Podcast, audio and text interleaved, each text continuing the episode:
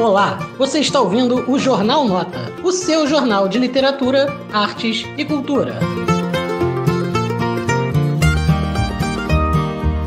Olá, amigos e amigas do Jornal Nota. Uma boa tarde, sejam muito bem-vindos e bem-vindas aqui para mais uma conversa, para mais um papo, para mais um dia daqueles que a gente faz aquela coisa que a gente mais gosta de fazer, que é falar sobre livros, não é mesmo? Hoje estamos recebendo aqui um autor que escreveu um dos livros de conto, que foi um dos melhores livros de conto que eu li ano passado, que é o Raul Colasso, que está lançando o livro Aproximações do Sono. Boa tarde, Raul. Boa tarde, Luiz. Boa tarde a todos que estão assistindo aqui. É, sejam muito bem-vindos a essa conversa. Olha, o papo hoje vai ser bastante bom, mas eu vou começar te apresentando, né? Afinal de contas, muita gente pode conhecer, mas também algumas pessoas estão aqui justamente para te conhecer. Vamos lá. O Raul é um autor pernambucano de Recife, acabei de saber, e saber que lá está muito calor também. Ele é mestre em Teoria da Literatura pela Universidade Federal de Pernambuco e é licenciado em Letras Português e Espanhol pela Universidade Rural de Pernambuco. Ele nasceu em 92 e alcançou reconhecimento como finalista do quarto prêmio Pernambuco de Literatura em 2016, com seu livro de contos Rúmino Ressonância. É esse o nome, tá certinho? Tá, tá. e foi um livro lançado pela Chiado Editora, eu adoro a Chiado, de 2018, editora portuguesa. É, é exatamente isso aí? É, Apresentei sim. bem? Apresentou bem, melhor do que eu faria. É, eu até agradeço por ter acertado o nome, porque muita gente tem dificuldade. No início da minha carreira, inclusive, quando eu estava pensando no título desse primeiro livro, eu fiquei, poxa, é um título difícil, será que as pessoas vão, vão aceitar? Mas eu queria mesmo a, a estranheza, eu acho que inicialmente era isso que eu queria, e agora com aproximações do sono, eu estou tentando, de fato, me aproximar mais do público, das pessoas, então já já a gente vai comentar melhor sobre, sobre isso. Eu achei um título bom, porque é, apesar de ser difícil, né, ele chama, ele chama atenção quando você olha, ter o hífen ali no meio, é bacana. É, e agora, então, vamos então falar desse seu, desse seu livro recém-lançado, né? Que é o Aproximações do Sono, que foi publicado pela editora Sete Letras, que é uma grande editora que também publica muito poesia. É, então, se você uhum. não conhece ainda Sete Letras, é uma grande oportunidade para você conhecer. E, já na primeira pergunta, eu gosto sempre de perguntar. É, eu não gosto de perguntar assim sobre o que fala o seu livro, porque eu acho que o livro fala por si próprio, né? Então eu gosto de perguntar é. geralmente o que é o seu livro, o que é aproximações do sono, Raul. É, é, sempre difícil essa tarefa de definir, né? Ainda mais quando a gente trata de objeto artístico, né? É, eu acho que para mim pensar o livro Aproximações do Sono é entender o mundo da gente como uma espécie de pesadelo de algum deus, de alguns deuses, por exemplo, e a gente está tentando ainda descobrir o que é que é esse jogo, né? Como é que a gente lida com esse mundo, com essas regras, por exemplo. A gente está um pouco perdido e eu sempre fico brincando ou pensando né, sobre quem está dormindo na nossa sociedade ou quem está acordado, por exemplo. Eu acho que o livro ele busca trazer esse momento de reflexão e talvez de epifania mesmo, né, da gente perceber que muitas vezes quando achamos que estamos acordados, na verdade estamos adormecidos, né, e quando a gente está adormecido, talvez seja quando a gente esteja mais atento, mais ciente do mundo, né, porque a racionalidade ela não dá conta de tudo, né, então, o mundo da gente ele é irracional, ele às vezes é inconsciente, por exemplo, ele, ele tem que recorrer a alguns arquétipos. Então, a gente pensa de forma muito individualista, né? mas o mundo da gente é formado por um coletivo, e esse coletivo parece, essa manada parece que está desacordada, né? que está caminhando para um abismo. Né? Então, a minha tentativa é fazer com que a gente acorde eu não sei se quando a gente acordar a gente vai estar dentro de outro sonho, né? Mas a, a ideia é justamente a gente brincar com essa questão desses abismos, entender é, os limites do humano e os limites da racionalidade, basicamente. E é interessante porque, uh, apesar de ser um livro de contos, né? Uh, várias histórias assim de certa forma independentes, o seu livro parece que tem um conceito, né? Parece que tem uma ideia que amarra tudo, que é essa ideia de vigília, de entre, né? Um entre um, o entre o sono e o acordar, é, entre tentar dormir e dormir, uh, que é uma que, que a gente tem muitas vezes, assim, eu acho que todo mundo já teve essa experiência, que é que às vezes a gente tem controle do nosso corpo, mas a nossa mente já foi, né? É, como é que foi trabalhar várias histórias, várias temáticas diferentes, diversas, né? Vários personagens diversos em uhum. torno dessa mesma temática, assim, em torno desse conceito. Fala um pouco dessa ideia. É, agradeço por essa pergunta. É, isso é algo que, assim, me tocava desde o meu primeiro livro, né, que foi o Rumo no Ressonância. Lá, eu acho que eu tinha mais contos que tocavam diretamente a questão do sonho do que aproximações do sono. Mas eu acho que enquanto projeto, esse segundo livro ele é mais amadurecido justamente porque ele tem uma unidade, né? No outro, é, os contos eles ficaram mais dispersos um, um pouco. E agora eu acho que eu consegui uni-los, né? É, como, como você já leu, você já sabe que o livro se divide em duas partes, né? que tem o sono REM e o sono não REM, né? Que seria é, um sono que a gente chama de sono leve, né? A gente ainda está duvidando se estamos dormindo ou não, né? É muito mais fácil de acordar, a gente ainda não está dentro do mundo dos sonhos. E essa segunda parte seria os sonhos que são mais profundos, então nossos olhos eles são tão mais acelerados, né? Então, eu acho que foi assim que eu consegui é, o livro, ou seja, colocá-los, é, os contos mais curtinhos nesse sono mais leve, né, e os contos mais densos, ou seja, maiores de tamanho mesmo, é, colocar nessa segunda parte. É, sobre a, a, união, assim, do, dos contos, mais, mais do que essa questão do sono, é, REM ou não REM, o que me tocava mesmo é pensar o mundo, como eu te disse, nessas fronteiras, né?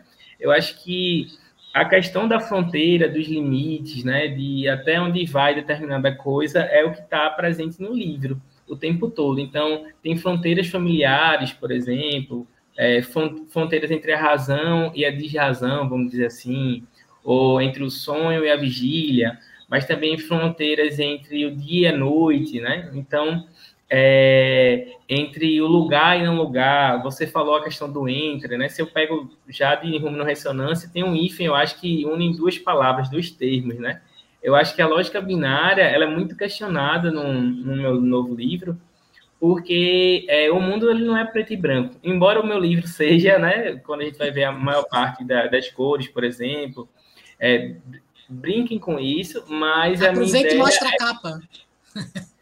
É, tá aqui.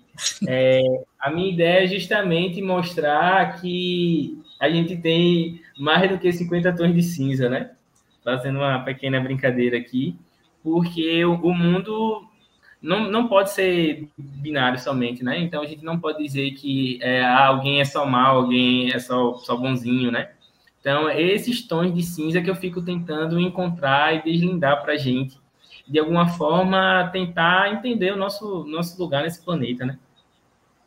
É impressionante, porque você acabou de me esclarecer uma das grandes questões que eu, que eu tinha em relação ao seu livro e acabou de iluminar minha mente, porque essa ideia do entre, muitas vezes ela é tratada como divisão, né, como fronteira, aquilo que divide, a linha demarcatória entre um país e outro, é, a diferença entre a minha pele e a pele de outra pessoa mas no seu caso você está pensando em fronteiras que não são necessariamente tão claras, né?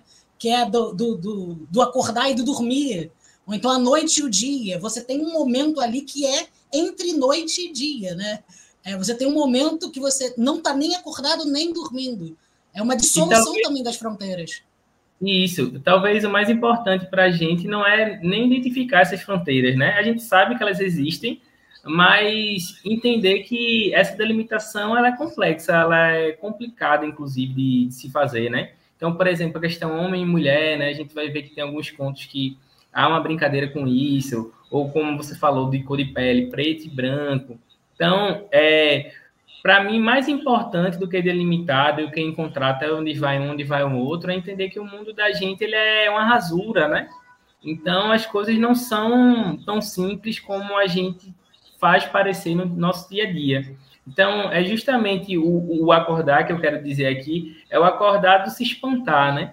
Então, você de repente estava adormecido, não necessariamente dormindo, mas dormente em relação à vida. Você é muito ocupado, está resolvendo coisas do trabalho, coisas familiares, é, etc. E de repente aparece uma coisa estranha que a gente muitas vezes naturaliza no nosso dia a dia, né? E eu acho que o livro é um momento de dizer, opa, se isso é estranho, eu preciso olhar isso aqui com mais calma, né? Então é justamente esse momento de se espantar e problematizar esse espanto. Eu acho que era isso que eu, que eu pensei quando construí o livro.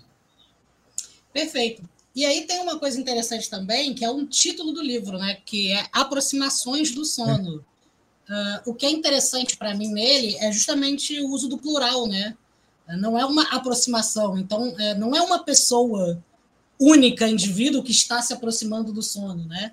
São aproximações, é como se fossem tentativas, simulações. Como é que veio na tua cabeça o título desse livro? É, e se o título veio antes, se, se a ideia veio antes dos contos ou teve algum conto que inaugurou a ideia? Como é que uhum. foi isso aí? É, ótima pergunta novamente, porque eu, eu cito é, para você, né, para quem está assistindo, sobre o meu projeto literário. É, eu acho que quando eu comecei a fazer meu primeiro livro, eu já fui, de alguma forma, desenvolvendo os livros futuros, né? Pensando, ó, oh, quantos livros eu vou, sei lá, abordar determinada questão. Eu acho que a questão do sonho, das fronteiras, né, entre a vigília é, e o sono, era algo que eu tinha planejado a princípio de abordar em três livros de contos. Então, esse foi o segundo, né? Talvez um terceiro eu ainda aborde a questão, ou talvez não, mas, mas por enquanto era, era o meu projeto, vamos dizer assim, né? Então, no primeiro, a gente estava é, falando aqui que, ou melhor, né? Sobre o segundo livro, a gente estava falando que ele dialoga muito com essa questão de, de fronteira, de limite. Eu acho que o meu primeiro falava sobre a questão de acesso.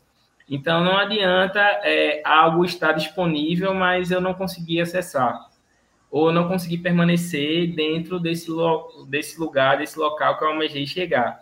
Então, esse foi o segundo passo. Então, assim, é, o terceiro passo eu ainda não sei, mas, mas eu sei que eu vou, vou caminhar para lá daqui a um tempo, né?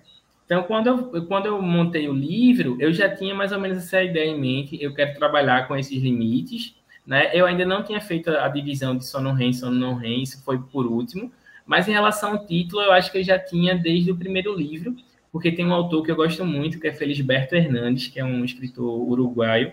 E quando eu li um, um livro dele, que é O Cavalo Perdido e, e outros contos, dentro dele tem um momento que o personagem fala algo mais ou menos assim, que é quando eu ia me aproximando do sono, eu, poxa, aproximação do sono, isso isso é legal, porque era assim que eu entendia, porque é um estado que não é sono ainda, mas você está adormecendo, né?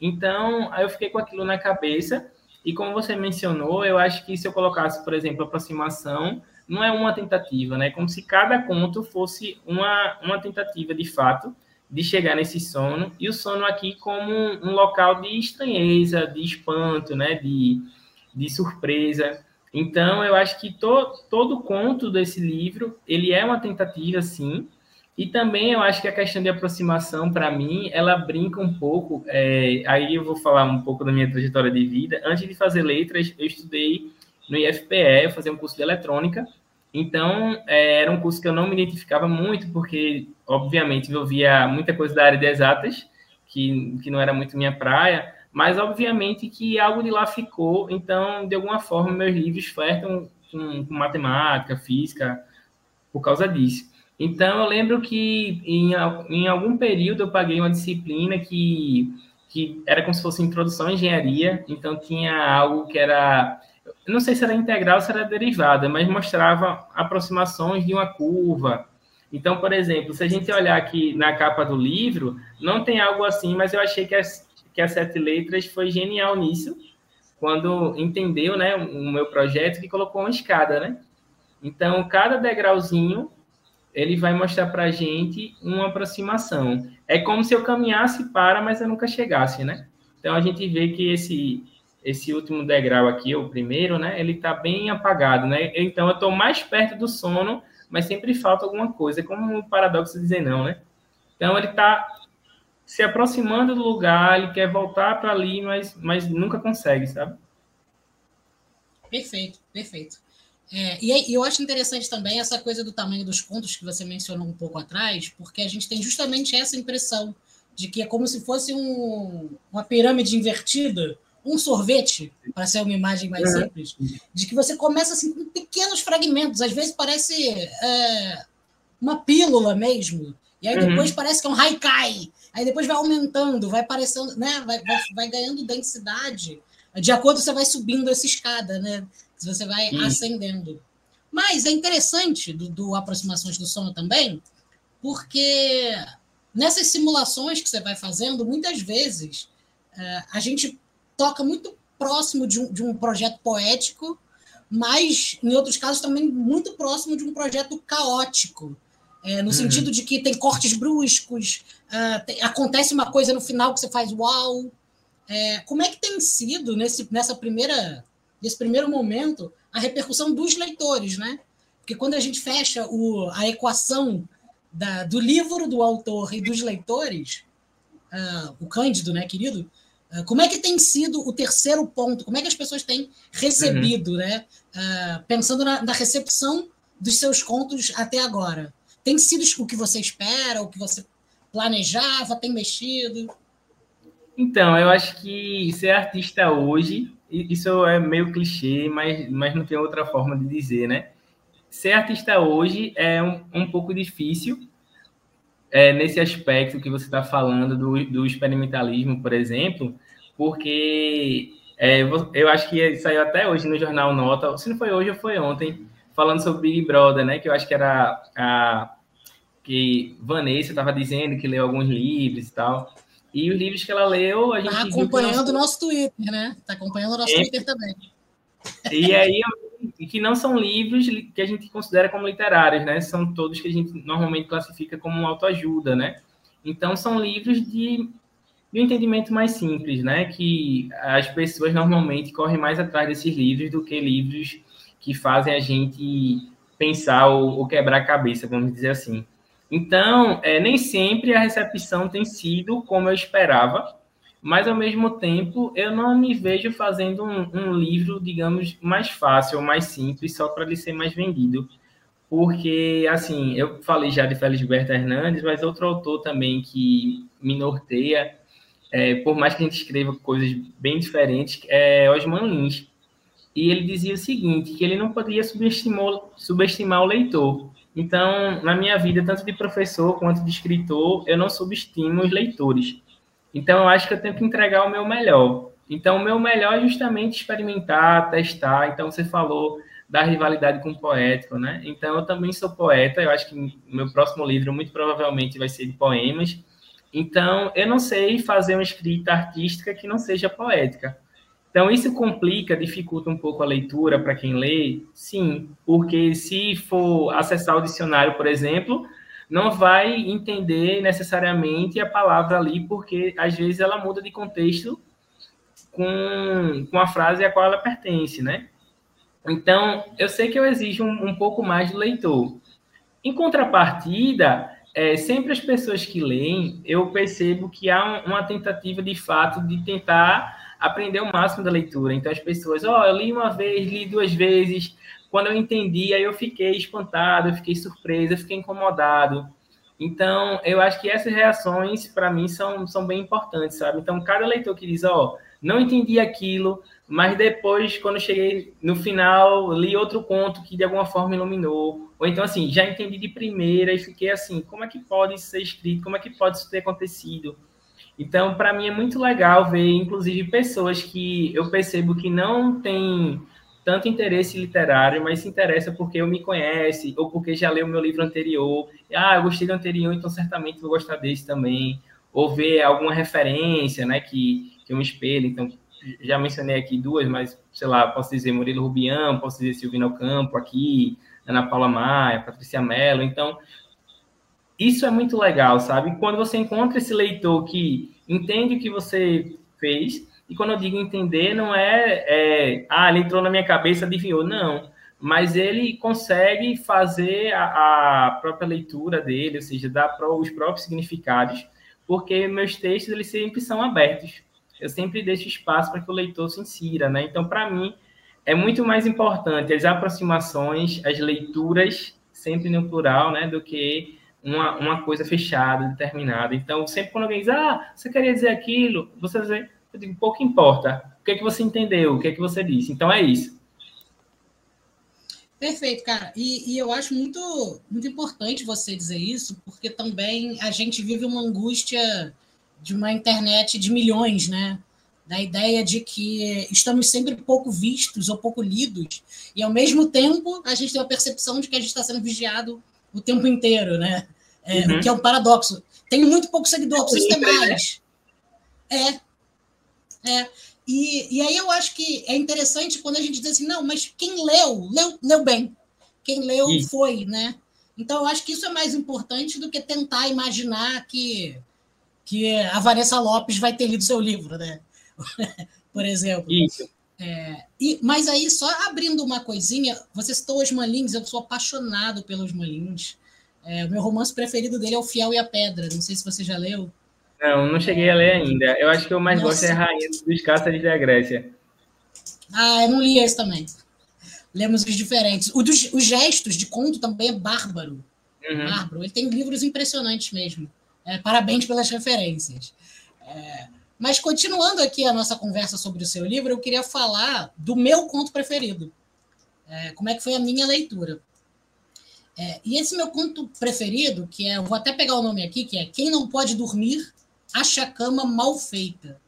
É, ele foi um, um, uma, um verdadeiro soco de estômago que eu tomei, assim, porque ele é muito curto, são poucas frases, e ele não, ele não anuncia o que ele vai fazer uh, enquanto escrita. Eu vou até ler para as pessoas, para quem estiver vendo, uh, eu acho que talvez, tendo um trechinho, consegue entender melhor do que a gente está falando. Depois eu quero que você me diga um pouco sobre ele. É, e vou falar um pouco também da análise que eu fiz sobre ele. É, vou botar agora minha telinha grande para eu fazer minha leitura. O conto é só isso aqui. Alô, pai, bom dia. Bom dia, minha filha. Dormiu bem? Não. Hoje eu tive um pesadelo terrível. Sonhei que estava sendo estuprada. Sempre achei que você dorme muito à vontade. Cansei de avisar. Mas o que o pai diz não se escreve. Sem calcinha e peito de fora da camisola, homem não se controla. É, eu achei sensacional esse conto, porque é isso, ele tem uma simulação de uma cena muito comum que acontece na sociedade, né? Que as mulheres serem culpadas pelas violências sexuais que elas sofrem. É, mas isso está sendo deslocado por uma situação totalmente alheia, que é uma conversa entre pai e filha no telefone, é, e ao mesmo tempo pela forma que ela dorme. Então, assim, ela não está protegida nem dormindo, né? E ela não está protegida nem do próprio pai enquanto dorme. É, eu gostei muito desse conto porque ele me parece ter uma, uma síntese é, de linguagem que, que me leva diretamente como se fosse uma estrutura de piada. Ela tem uma uhum. estrutura cômica, né? É, ela tem o punch, ela tem a preparação, ela tem o diálogo. Então, ela tem uma estrutura de piada mas é uma piada absolutamente sem graça. É, é, é humor que não é para rir, né? É, é uma, é uma estrutura humorística que não é para rir. Você me, como é que você fez esse conto? Como é que veio a ideia dele? Como é que foi? É, então, esse conto, eu acho que a maioria das pessoas, quando me fala, talvez ele seja o mais votado, assim, como o conto que elas mais gostam.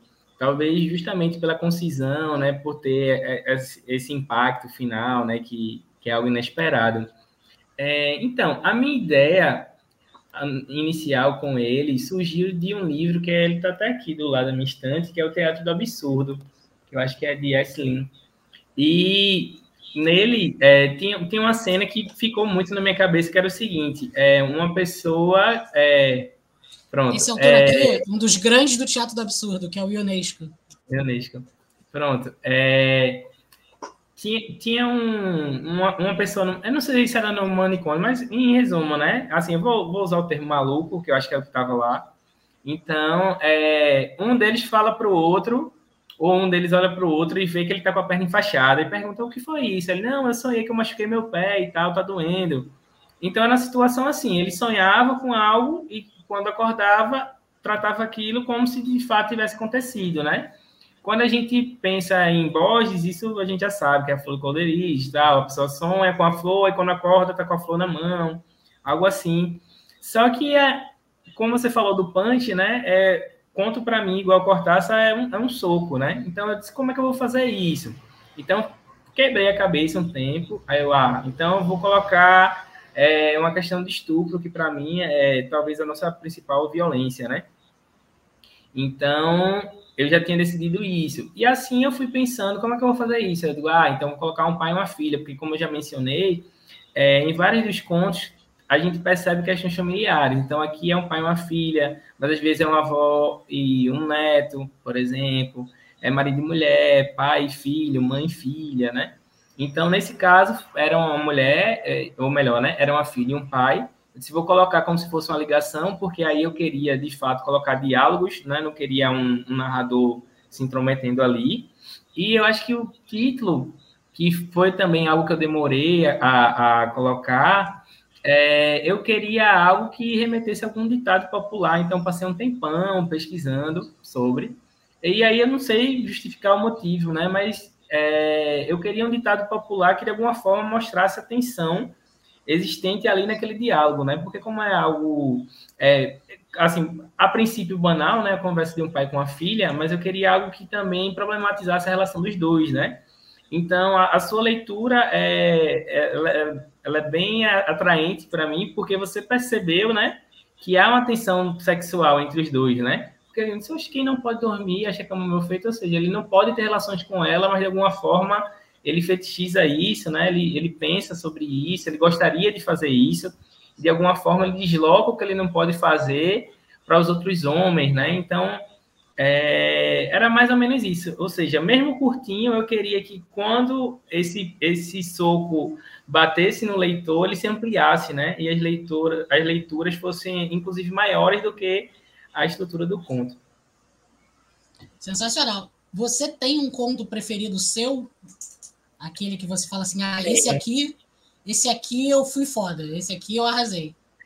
Tenho. Eu acho que o que eu mais gosto, que eu acho que, assim, poucos me falam dele, é rodízio de carnes. Eu acho que esse, eu acho que é o, é o que eu gosto, que, assim, que o, o que eu pensei, a princípio, eu consegui quase materializar, porque nunca é 100%, né? Mas esse, eu acho que, como eu pensei, como eu organizei, eu acho que eu, assim, do início ao fim, conseguir colocar o que estava na minha cabeça para fora, sabe? Eu acho que esse, para mim. Conta a história um pouco para as pessoas entenderem. Pronto. É, Rodízio de Carnes é a história de, de um homem que a gente percebe que ele é um, um homem rural, mas ele não é rural no sentido de ser um camponês, digamos assim, um agricultor, né? Mas é um homem que detém os meios de produção. Então, ele é alguém muito rico. Então, ele trabalhava com carne, por exemplo e aí, à medida que a gente vai lendo o conto, a gente vai percebendo que ele vai migrando de negócio em negócio, vai enriquecendo, né? Vai abusando de pessoas, por exemplo, e depois ele se torna pai. Então, é, de alguma forma, ele espelha um pouco a, o, o, o meio rural do nosso país, né? Então, são pessoas que normalmente têm acesso ao capital, mas de alguma forma não têm acesso à cultura, né? Então a gente percebe que ele é um homem machista, que ele é um homem explorador, que ele quer fazer um casamento arranjado para as filhas, né? Então é, a gente vai acompanhando o passo a passo desse homem até chegar de fato o momento que ele resolve mudar de negócios, né? E aí esse final eu vou deixar para o leitor é, ir atrás da obra e descobrir, né? Mas também tem um punch. Maravilha. É, Raul, estamos finalizando a nossa entrevista maravilhosa, por sinal, que me esclareceu é, muitas coisas que eu, que, que eu tive de sensação e de pensamentos enquanto eu lia o seu livro. E aí eu queria que você respondesse, é, que você desse para o nosso público três motivos para ler o seu livro. Mostra ele de novo para as pessoas olharem bastante para a capa, para ninguém esquecer. Aproximações do sono. Ninguém vai mais esquecer dessa capa, vai dormir, sonhar com essa capa. E aí você me diga três motivos para a pessoa ler Aproximações do Sono. É, tá. O primeiro motivo, eu vou ser mais pragmático aqui, é a gente apoiar é, autores contemporâneos né, e brasileiros, principalmente na área de literatura fantástica, né, terror, grotesco, enfim, né? Quando a gente fala em autores, eu brinco sempre isso na, na minha sala de aula, que normalmente a gente pensa que é alguém é, branco, velho e morto, né? Eu sei que branco eu até sou, pelo menos dentro do, da, das categorias aqui do nosso país, né? Mas velho e morto ainda não cheguei lá, né? Então, eu sempre brinco com eles em relação a isso, porque tem gente que está escrevendo hoje, né? E a gente não dá atenção, somente quando a gente pensa é, em artistas, que eu quero dizer que, que de fato é, tem um esmero, né, com a sua arte, assim, vamos, vamos dizer assim é, essas pessoas normalmente só são reconhecidas muito depois, né? Então a gente não valoriza enquanto elas estão vivas. Eu acho que isso é um, um passo importante, né? É, a segunda parte, é, que eu acho que aí é algo específico mesmo do meu projeto literário, é que eu falei no início, ah, pode ser um pouco difícil porque ele é poético, é um pouco caótico, mas ao mesmo tempo eu tento aproximar os textos do público com as músicas de massa e isso não é gratuito é uma tentativa de mostrar que a literatura está em tudo, a arte está em tudo. Então você escuta um brega, você escuta um funk, um sertanejo, você assiste um Big Brother e de repente aquilo pode ser poético para você porque você vai ter um insight, né? Vai ter uma ideia, uma epifania, vai mergulhar dentro de si.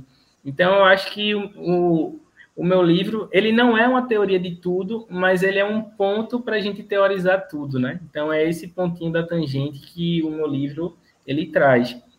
É, a outra a, é, a, outra coisa que eu quero mencionar aqui como, como algo importante, eu acho que é entender que o livro ele é algo aberto e que só se completa com o leitor. E, e esse complemento ele é temporário, né? Porque cada leitor vai complementar de acordo com a sua trajetória, com a sua história. Então, vou até pegar o livro de novo. É, aproximações do sono só existe se a, o triângulo, a pirâmide for é, completada pelo leitor, leitora, né? Então, só, só existe se for lido. Então, não adianta eu estar aqui falando aos peixes, né? Como diria é, Padre Antônio Vieira, se os seres humanos não, não se interessam pela obra, né? Então, eu preciso que vocês leiam, preciso, inclusive, das suas impressões, né? Estou sempre aberto a diálogo, porque o livro só existe enquanto diálogo, ele não é monólogo nunca, né? E ele, de alguma forma, como diria Jorge Luiz Borges, é uma espécie de livro de areia, então ele não termina nunca, né? Então, sempre que o leitor revê, o livro se renova, né? Então, à medida que novos leitores se chegam, o livro ele encorpa. Então, por mais que ele seja fininho, tenha cerca de 80 páginas, mas ele é uma tentativa de ser um livro infinito, né? Perfeito. É, é um livro pequeno, mas ele não é um livro curto. Ele é um livro bastante grande, ele é bastante denso. Ele é um livro que tem muitas discussões, mas ele não é um livro difícil, ele é complexo, mas não é difícil. É muito fácil de ler, assim, as histórias são muito gostosas de serem lidas. E as epígrafes, é, você toma um, um, susto e ri. Fala assim, ah, que legal. É, quando você vê que o Mumuzinho é, é uma sim, referência para um dos sim. contos de uma epígrafe, né? É super interessante. Então, Raul, muito obrigado. Parabéns pelo lançamento do livro. Foi ótimo conversar com você. Diga aí para as pessoas é, onde que elas podem é, adquirir o livro. Uh, caso elas adquiram com você, pode passar seu contato, e-mail, Pix. Uhum. É, caso seja comprar com a editora, pode passar também o endereço. Fica à vontade para se despedir. E se despede também, né? Da, de quem está assistindo a gente aqui nessa tarde. É, eu queria te agradecer, Luiz, pelo espaço, né? E não, não só aqui nessa entrevista, né? Mas em outras plataformas, né? Do Nota, vocês foram muito acolhedores comigo, né? Então, eu agradeço muito. É, sobre a divulgação do livro, então, pessoal, vocês podem achar o livro é, alguns sites, livrarias, eu acho que a Martins Fontes tem, se não me engano, Amazon, por exemplo, então vocês podem procurar por lá. Tem também da própria editora, né, da editora Sete Letras, então só entrar no site da editora, colocar meu nome, colocar o nome do livro, que vai, vai aparecer. É, e a outra possibilidade também é entrar em contato comigo pelo Instagram, que eu acho que é, a, que é a rede social que eu mais uso. Então é raul.colaco. Ou então você coloca lá, né? Raul Colasso, basicamente só tem eu. Então vocês vão me achar, entre em contato comigo e aí eu posso mandar autógrafo, enfim, né? A gente pode conversar sobre a obra, sobre o, o livro anterior, sobre planos futuros, enfim, estou sempre aberto à discussão. E como eu disse, né? A literatura ela se faz com leitores, né? Então eu preciso que vocês participem para que as obras cheguem a mais gente. Então é isso, eu agradeço a todos que estão assistindo, né? E nos vemos por aí. Valeu. Um abraço, Raul. Muito obrigado por tudo. E você que está é. assistindo, continue assistindo outras coisas aqui do Nota. Procure aí outros vídeos, outros autores e não deixe de curtir esse vídeo e comentar esse vídeo, porque a gente fica brigando com é, as plataformas de algoritmos. Então, cada vez que uhum. você comenta ou curte, é, esse computador lá fala assim: ah, esse conteúdo é maneiro, aí sobe ele. Então você pode ajudar a gente divulgando conteúdos de autores contemporâneos também, assim, gratuitamente, dando o seu like. Um abraço, um abraço, Raul, um abraço todo mundo e até mais. Voltamos em breve.